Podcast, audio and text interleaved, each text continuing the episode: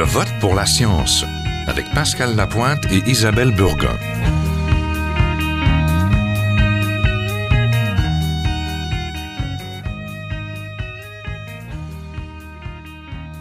Bonjour, bienvenue à Je vote pour la science. Cette semaine, sortir de la tour d'ivoire. Bonjour Pascal. Bonjour Isabelle. Sortir de la tour d'ivoire, ça c'est un vieux débat autour des scientifiques. Doivent-ils s'impliquer davantage dans la société, donner leur opinion, participer au débat public? Alors, c'est un vieux débat qui est revenu souvent à notre émission, mais cette semaine, on a quelques chiffres qui nous rappellent qu'on n'est pas les seuls à croire que oui, les scientifiques devraient davantage sortir de la place, sur la place publique.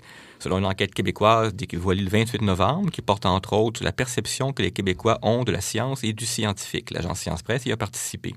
Par exemple, à la question qui devrait participer au choix des priorités de recherche lorsqu'elles sont financées par les fonds publics, 67% des Québécois répondent les chercheurs et seulement 14 répondent les politiciens. Et à la question quelle serait la meilleure attitude des scientifiques sur la place publique, 57 répondent que les scientifiques devraient intervenir plus pour donner leur opinion, mais il y en a tout de même 40 qui répondent que les scientifiques devraient intervenir, mais uniquement à titre d'experts et uniquement quand ce sont des débats qui ont une connotation scientifique. Autrement dit, le reste du temps, le scientifique peut rester caché dans son laboratoire. Quelque chose comme ça. Alors, ce qui nous intéresse aujourd'hui, c'est ce scientifique dont on n'est pas trop sûr s'il devrait oser sortir de sa tour d'ivoire, mais malgré la perception populaire, il y en a bel et bien qui sortent, qui vont débattre, qui vont s'impliquer. On en a souvent eu à l'émission, comme Stanley Volant, le premier chirurgien autochtone du Québec. On a eu aussi Mélanie Desrochers de l'UCAM qui défend l'idée d'augmenter le pourcentage d'air protégé au Québec. Ou alors le criminologue Jean-Claude Bernheim défenseur d'un traitement équitable des détenus. Mais il reste que ces scientifiques ne forment qu'un tout petit pourcentage. Alors, il y en a trois qui ont été réunis le 28 novembre au Musée de la civilisation de Québec pour un panel sur l'implication sociale du scientifique, un panel qui suivait les développements de l'enquête dont on parlait à l'instant. Le tout s'inscrivait dans une journée appelée les Rencontres Sciences et Sociétés de Québec, organisée par l'Université Laval. L'enquête elle-même est une initiative du groupe Sciences et Biens communs dirigé par Florence Piron à l'Université Laval, tandis que le panel est organisé par Science Presse. Alors bonjour, je m'appelle José Nadia Drouin, je suis directrice de l'agence Science Presse. Euh, évidemment, il me fait plaisir de vous accueillir ici à la table ronde qu'on a organisée dans le cadre de nos festivités euh, off anniversaire de l'agence. On fêtait cette semaine notre 35e euh, anniversaire. L'un des panélistes est un habitué des colloques sur la vulgarisation. Cyril Barrette a enseigné la biologie pendant 30 ans à l'Université Laval. Il a publié des livres, il a participé à quantité d'événements pour le grand public. José Nadia Drouin lui a demandé si après 30 ans, il sent que les scientifiques aujourd'hui s'impliquent plus qu'avant. Bon, évidemment, j'ai pas fait d'études de cette évolution, mais euh, non, euh, c'était très rare dans les années 70, début des années 70, mhm.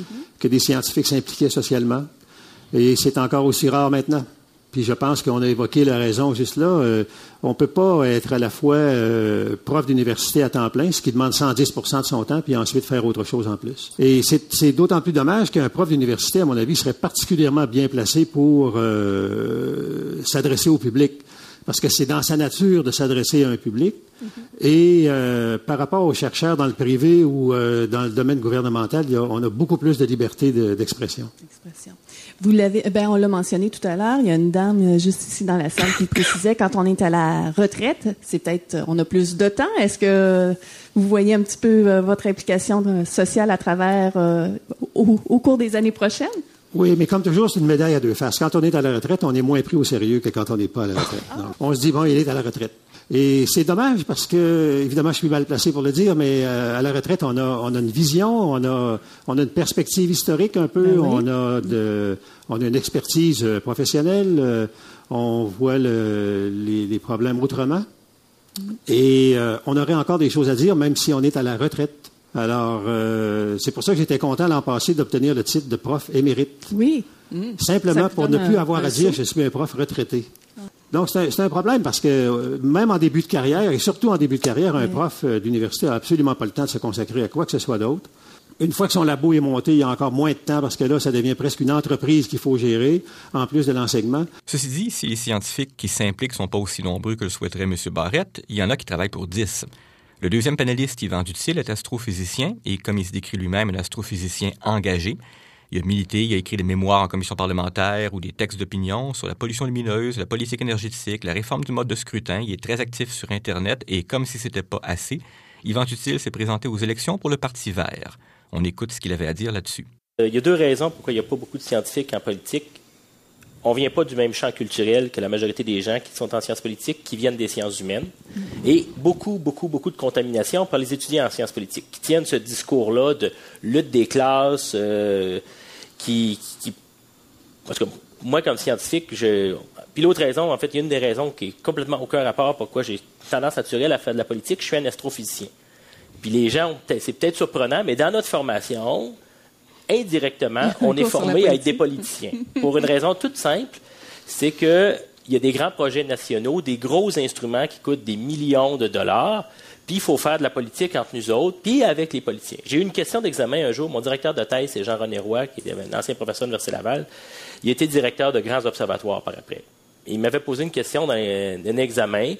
Euh, vous avez 15 minutes avec le premier ministre du Québec. Expliquez-lui pourquoi c'est important d'investir dans un observatoire astronomique fallait se démerder pour répondre. Cours d'instrumentation astronomique. Mais ça, cette culture-là, de, on l'avait. Mais l'autre aspect, le problème que les gens ont de misère à comprendre, c'est qu'un scientifique, c'est dans la, classe, dans la classe des ouvriers.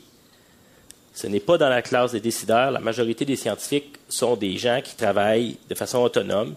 Ils s'amassent souvent des postes de direction de lab, mais ils ont, ils ont une vulnérabilité économique permanente. À moins de se ramasser professeur d'université, puis même professeur d'université, tu as une pression énorme pour être productif, euh, ça ne te laisse pas beaucoup de marge de manœuvre pour faire d'autres choses. Ce qui fait que la plupart des gens qui vont parler, c'est soit des fous comme moi qui n'en ont rien à cirer, ou des gens qui sont à la retraite, comme on a mentionné tout à l'heure, ou qui ont, dans le cas du Québec, ce qu'on voit souvent, c'est des gens dont le, le, et surtout ceux qui sont liés à l'industrie, ne travaillent pas au Québec, la majorité. Donc, ils ne sont pas, sont pas en situation de vulnérabilité économique s'ils font de la peine à quelqu'un. Et ça, c'est un gros problème. Et la troisième et dernière panéliste, Lynn Morissette, chercheuse en écologie marine à Rimouski, elle est aussi consultante bénévole à la Fondation David Suzuki. Est-ce que c'est plus facile de s'impliquer sur la place publique quand on est chercheuse en environnement? Ben, je pense que déjà au niveau social, l'environnement, ça soulève euh, beaucoup d'opinions dans le public. Fait que oui, c'est peut-être un peu plus facile que dans d'autres domaines. Surtout, euh, ben, si je parle pour mon, mon, mon, histoire personnelle, quand on travaille avec des bêtes comme les mammifères marins, mm-hmm. euh, c'est plus facile d'attirer la sympathie du public.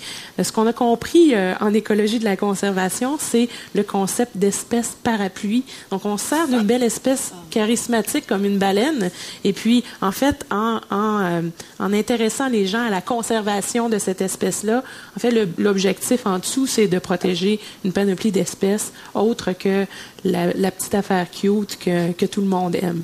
Euh, les vers de mer, euh, ça fait pas une super belle campagne euh, politique pour la conservation. il c'est pas, assez, pas assez beau, il n'y a personne qui aime ça. On revient au biologiste Cyril Barrette. Un de ses hauts faits d'armes en vulgarisation, si on peut le dire ainsi, c'est d'avoir accepté de débattre avec des créationnistes. Alors, la double question que lui a posée José Nadia, est-ce que ça a servi à quelque chose? Et est-ce que vos collègues biologistes ont trouvé que c'était une bonne idée? En fait, le débat qui a, en fait, j'ai fait quatre ou cinq débats avec, un créationniste ou des créationnistes, mais le débat qui a été le plus médiatisé, c'est le débat avec le fameux Claude Vorillon, connu sur le nom de Raël. C'est un débat qui a duré toute une soirée au théâtre de la Cité universitaire ici, devant 700 personnes, et c'est oh, un débat qui a duré un mois dans les médias après.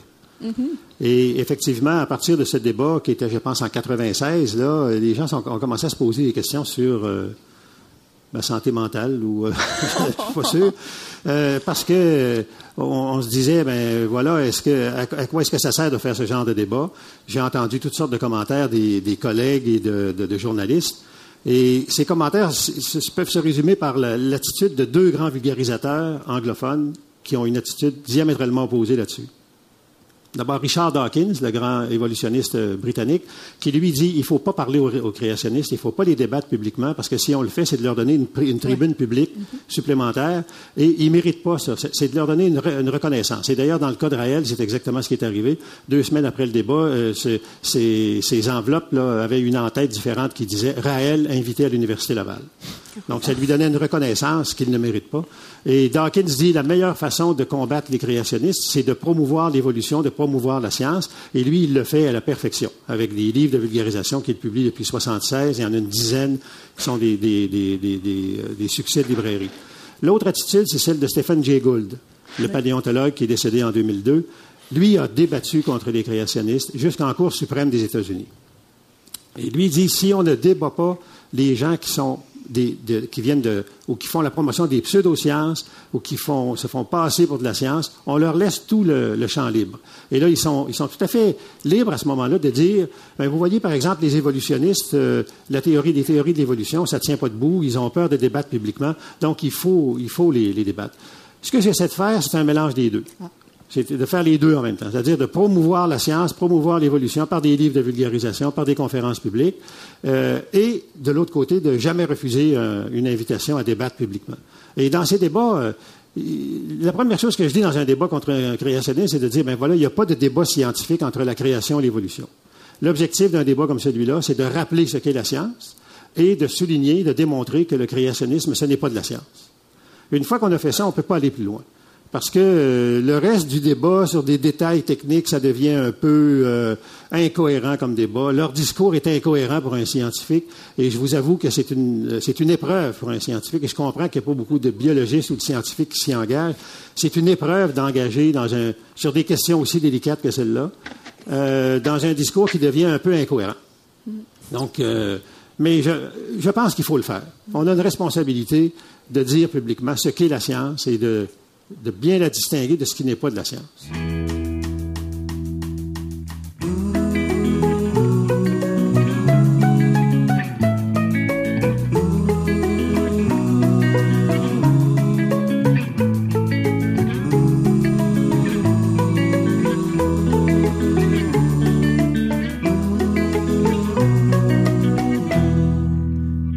Pascal, les trois panélistes étaient d'accord avec M. Barrett pour dire que c'est la responsabilité du scientifique que d'intervenir sur la place publique.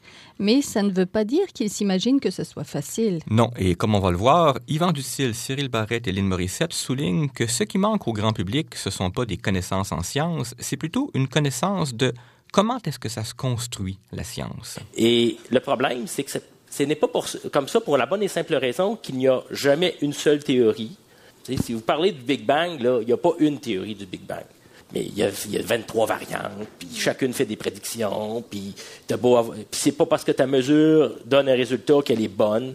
Et, ça, euh, en scientifique, on comprend ça. C'est pour ça qu'à tous les fois que quelqu'un arrive avec un résultat discordant, on prend pas, tous les livres, on les envoie à des chiqueteuses. et, ça, pour, pour le citoyen ordinaire, c'est très difficile à accepter ça. Oui. Monsieur Barret? c'est d'autant plus difficile que j'ai un exemple en tête d'un magazine de vulgarisation scientifique bien connu, français, qui s'appelle Science et Vie. Et si vous regardez les, pages couverture de Science et Vie, à chaque fois qu'il y a la moindre petite découverte qui, est discordante par rapport à ce qu'on a trouvé, ou dans, le cas de la paléoanthropologie, un nouveau fossile qu'on a trouvé, on nous présente ça à, la, une de, ce magazine comme une révolution qui jette à terre complètement le darwinisme, où Einstein n'avait pas raison, tout est à revoir. C'est de la science spectacle. Et ça, ça, encourage le public à, ne plus croire la, vraie science. Euh, oui, parce qu'il y a confusion. Il y a une confusion confusion des genres. Ouais. Euh, je pense qu'au niveau de l'humanité, c'est comme ça aussi. Dans l'histoire de l'humanité, ça a toujours été question de révolution, puis de, religion, puis de, de euh, on balance tout, puis on, on, se révolte, puis on fait autre chose. Donc peut-être que pour la population générale, c'est un mode de fonctionnement qui est normal, qui est peut-être pas le même en science. Oui, mais je me mets à la place du public qui voit ça, que ce soit en physique ou en biologie ou dans, en astrophysique, et quelqu'un qui connaît pas bien le domaine, c'est-à-dire la grande majorité des gens, on connaît, on connaît chacun son domaine. Euh, on sait plus quoi, on, sait plus qui croire, on sait plus quoi penser. Euh, et à mon avis, il faudrait un minimum de de connaissance de ce qu'on appelle l'épistémologie des sciences, mais simplement la nature de la pensée scientifique pour pouvoir mieux évaluer ce qu'on entend partout. Je pense que c'est plus la nature de la pensée scientifique que l'épistémologie, parce que la plupart des scientifiques connaissent rien à l'épistémologie, puis arrivent à faire leur travail très bien. Absolument. C'est ce que d'ailleurs, ce que j'ai toujours reproché aux philosophes, que euh, il y a eu des études pendant 50 ans au moins là-dessus, puis personne n'a été capable de dire ben, vous devriez améliorer tel point de votre méthode de travail. Oui, c'est comme un enfant qui parle très bien sa langue maternelle sans connaître les règles de grammaire. Oui, oui, c'est ça. Vous savez, il y a une boutade qui dit euh, quand je pose une question à un philosophe, quand j'entends la réponse d'un philosophe, je comprends plus ma question. Bon, alors la blague est bonne, peut-être que les philosophes, eux, la trouveront pas drôle, mais en attendant de les réconcilier, les scientifiques font face à un gros problème. C'est pas juste que le public connaît souvent mal la science, il connaît aussi très mal les scientifiques. L'enquête dont on parlait tout à l'heure comportait une question qui révélait, et c'est pas une surprise, que pour un grand nombre de gens, le scientifique est un genre d'être neutre, objectif.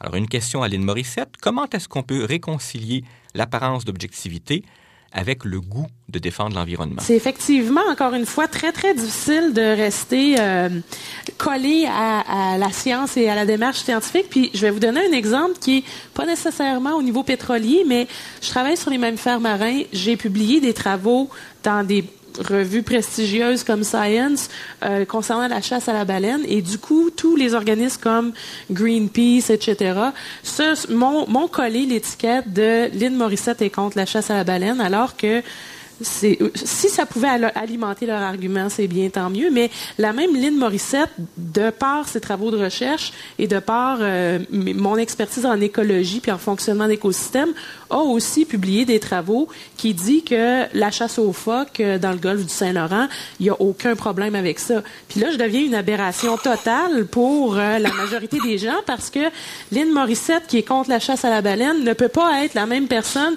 qui est pour la chasse aux phoques. Alors que au niveau scientifique et au niveau écologique, ben ça, ça, ça a du sens.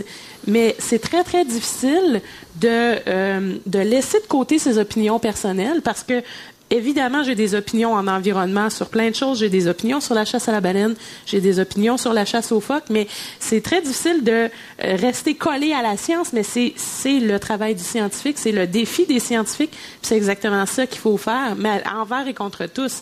Sinon, ben là, on la perd notre crédibilité. D'après moi, c'est vraiment le défi du scientifique, mais c'est pas un frein à l'implication sociale ou à la vulgarisation. Ou euh, si nos travaux peuvent alimenter ou euh, satisfaire l'argumentaire de Greenpeace euh, dans certains cas, ben, ben tant mieux si on est capable de le diffuser.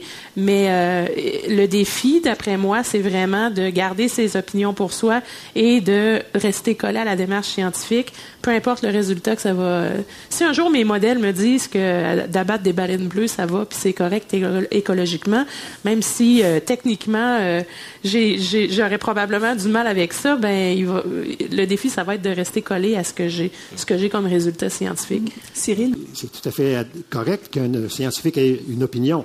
Dans le fond, les conclusions d'un article scientifique euh, rigoureux, c'est une forme d'opinion, mais une opinion qui est fondée sur les résultats alors que dans le domaine de l'écologisme radical, qui n'est pas une science, c'est pas l'écologie, là, les opinions sont fondées beaucoup plus sur une doctrine, une doctrine dogmatique. Si on fait la distinction, ben, l'opinion d'un chercheur qui nous dit la, la chasse aux phoques dans le golfe Saint-Laurent, c'est tout à fait adéquat, mais cette opinion-là est fondée sur des données mm-hmm. et non pas sur des, une, opinion euh, fondée sur des émotions. ou... dans, le même, dans la même chose, c'est que un problème avec la science, c'est que c'est compliqué. Que tu n'arrives pas avec c'est bien, c'est mal. Oui, mais moi, là, c'est souvent exactement comme toi. Là, il dit Oui, mais attends un peu, c'est parce qu'il y a des effets secondaires à cette affaire-là, ça a d'autres conséquences. Puis là, la personne comme tu n'es pas 150% d'accord avec elle, et convaincu que tu es contre elle. Ça, c'est un autre. Ah Ou tu fais partie du grand complot. Parce qu'à un moment donné, moi, j'ai, ça, c'est la dernière affaire que j'ai pas fini tout à l'heure. C'est que, ultimement, là, après que l'épistémologie n'a pas marché, là, c'est le grand complot. Tu il, y a, toujours un grand Tu protèges ta job, tu protèges ton. Puis ça, c'est une façon de penser qui. Je pense que l'Internet a amplifié ça aujourd'hui parce que les gens s'enferment dans des bulles euh, culturelles. Mais c'est généralisé, généralisé. Les gens ont de la misère à accepter que que tu puisses dire quelque chose, mais avec un contrepoint. Pascal, il y a une dernière question qui n'était pas dans l'enquête, mais qui est en filigrane de toute cette discussion. Plus les scientifiques sont réticents à se prononcer sur les grands enjeux sociaux, et plus dans une partie du public, il y a cette perception que les scientifiques sont un, comment dire, un peu moumoun. En fait, c'est pas le fait d'être moumoun, je pense que c'est le fait que le grand défi pour s'impliquer socialement, c'est d'être capable de parler le même langage que la population. Euh, on se parle entre scientifiques, on a notre façon de penser, notre façon de fonctionner, on comprend la méthode scientifique, c'est une chose. De prendre ça et de le vulgariser pour faire comprendre un enfant de 8 ans, par exemple, ou monsieur, madame, tout le monde dans la rue, c'est ça le défi. Puis malheureusement, puis c'est normal, je pense c'est pas tout le monde qui a cette capacité-là de transmettre son savoir à la, au grand public c'est là qui est, selon moi, c'est là qui est le défi. Donc, c'est pas une question d'être momoun, c'est une question de capacité. Puis, euh, là, là où, il y aurait de la moumounité, ce serait d'avoir cette, d'avoir cette capacité-là puis de pas l'exploiter. Moi, j'ai la ferme conviction que les gens, les scientifiques doivent sortir de leur labo puis de leur tour d'ivoire puis parler avec le vrai monde si, ultimement, ils veulent avoir l'impression de faire une différence. Moi, euh, je suis en début de carrière, mais mon ultime but, c'est qu'on se souvienne de moi pour quelque chose, puis d'avoir fait une différence dans mon domaine. Mais pour ça, il faut que je sorte de mon labo puis que je parle avec le vrai monde. Si je fais juste euh, parler avec mes collègues, puis euh, en anglais on dit preaching to the choir, ben on va tous être d'accord entre nous autres, mais euh, ultimement, ça ne fera pas avancer grand-chose. Yvan? Comme j'ai mentionné au début, il y a une vulnérabilité économique de toute nature pour les scientifiques pendant très longtemps dans leur carrière même si tu as du temps, parce que c'est pas nécessairement beaucoup de temps, mais euh, je sais qu'en tout cas, moi, dans le domaine des sciences appliquées, euh, couple de fois, les services de relations publiques de l'École de technologie supérieure ont appelé à mon lab, puis j'ai passé un mauvais quart d'heure. Fait que c'est. Euh, il y a des domaines que tu peux pas parler parce que tu vas te faire recevoir avec un bâton en arrière de la tête. Puis il y a d'autres domaines où c'est très valorisé dans les sciences humaines, c'est bon, ça paraît bien dans ton CV. L'autre chose, c'est la majorité des domaines scientifiques n'intéressent pas nécessairement le public. Euh, je pense que quand tu es un chercheur qui optimise euh, l'aérodynamique des turbines de centrales hydroélectriques, euh, dans ce domaine-là, tu risques de pouvoir avoir un grand intérêt des journalistes. Cyril, voulez-vous conclure là-dessus aussi? Ben, à mon avis, ce n'est pas, pas, une question d'être moumoune. C'est que, comme on disait, on, dit tous, la science, c'est compliqué. Les résultats des recherches, c'est compliqué. Et on a peur de ne pas avoir le temps de bien exprimer, de ne pas faire les nuances et on a peur d'être mal cité. Alors, pour parler au public, il faut parler à un journaliste ou une journaliste. Et là, euh, j'ai vécu assez souvent l'expérience et plein, de mes collègues ont rapporté la même chose. On fait, on, fait avec nous une entrevue de trois, une demi-heure, trois quarts d'heure et on va garder les deux phrases punchées. Oui, les Celles qu'on n'aurait pas voulu. Celles qu'on n'aurait pas voulu dire publiquement parce que hors contexte, ça, passe mal. Donc, on a, la crainte de ne pas avoir le temps d'expliquer les nuances et d'expliquer correctement et d'être mal cité. Je pense que ça, c'est une des craintes. Et puis, on est facilement échaudé. Si ça nous arrive une fois, on se dit, non, non, je ne retournerai plus euh, jouer ce jeu-là. Donc, je pense que c'est plutôt. Euh, donc, il faudrait un, espace public où on peut mieux euh, s'exprimer, avoir plus de temps pour s'exprimer correctement.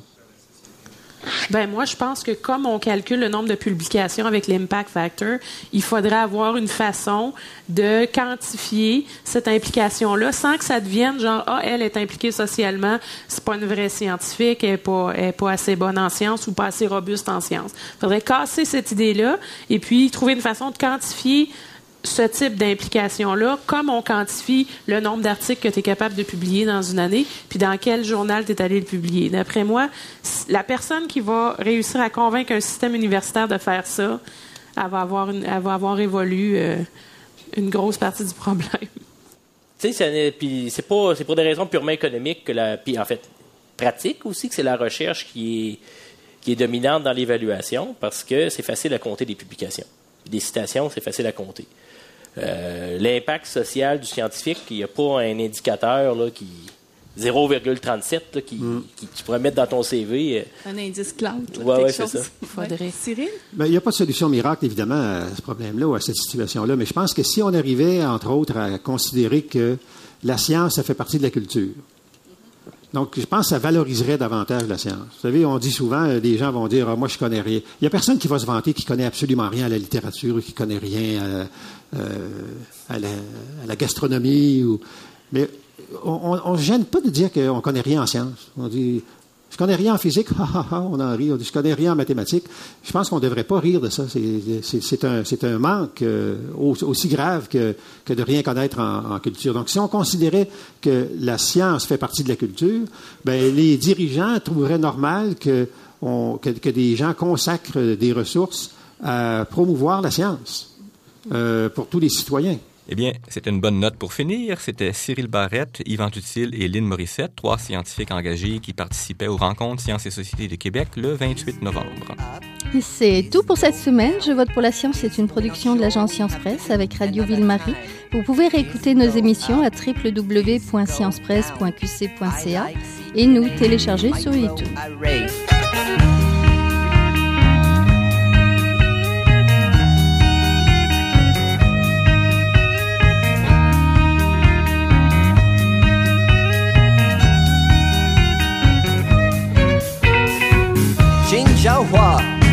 Est un chercheur typique de ceux pour qui les progrès de la bioinformatique ont préséance sur le sens biologique et pour qui la grosse science constitue la seule logique. On y parle de génome, de transcriptome et de spliceosome, de traductome, de protéome et de foldéome, de kinome, de protéasome, mais pas du glaucome de Guillaume, de signalosome vers les lysosomes, ah, et puis E.T. qui montent et qui descendent en fonction du stimulus duquel ils dépendent. Pendant que Docteur Roy montre ses résultats et avec son accent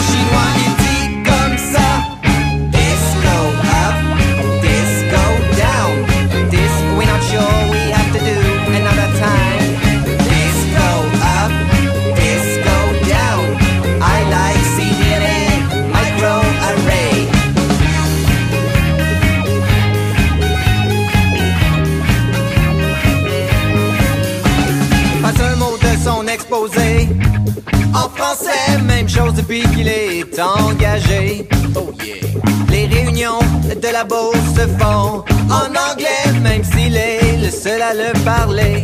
You know. Thousands that go up and down. We teach stimuli. You, the next candidate on. The gene is right. Pendant que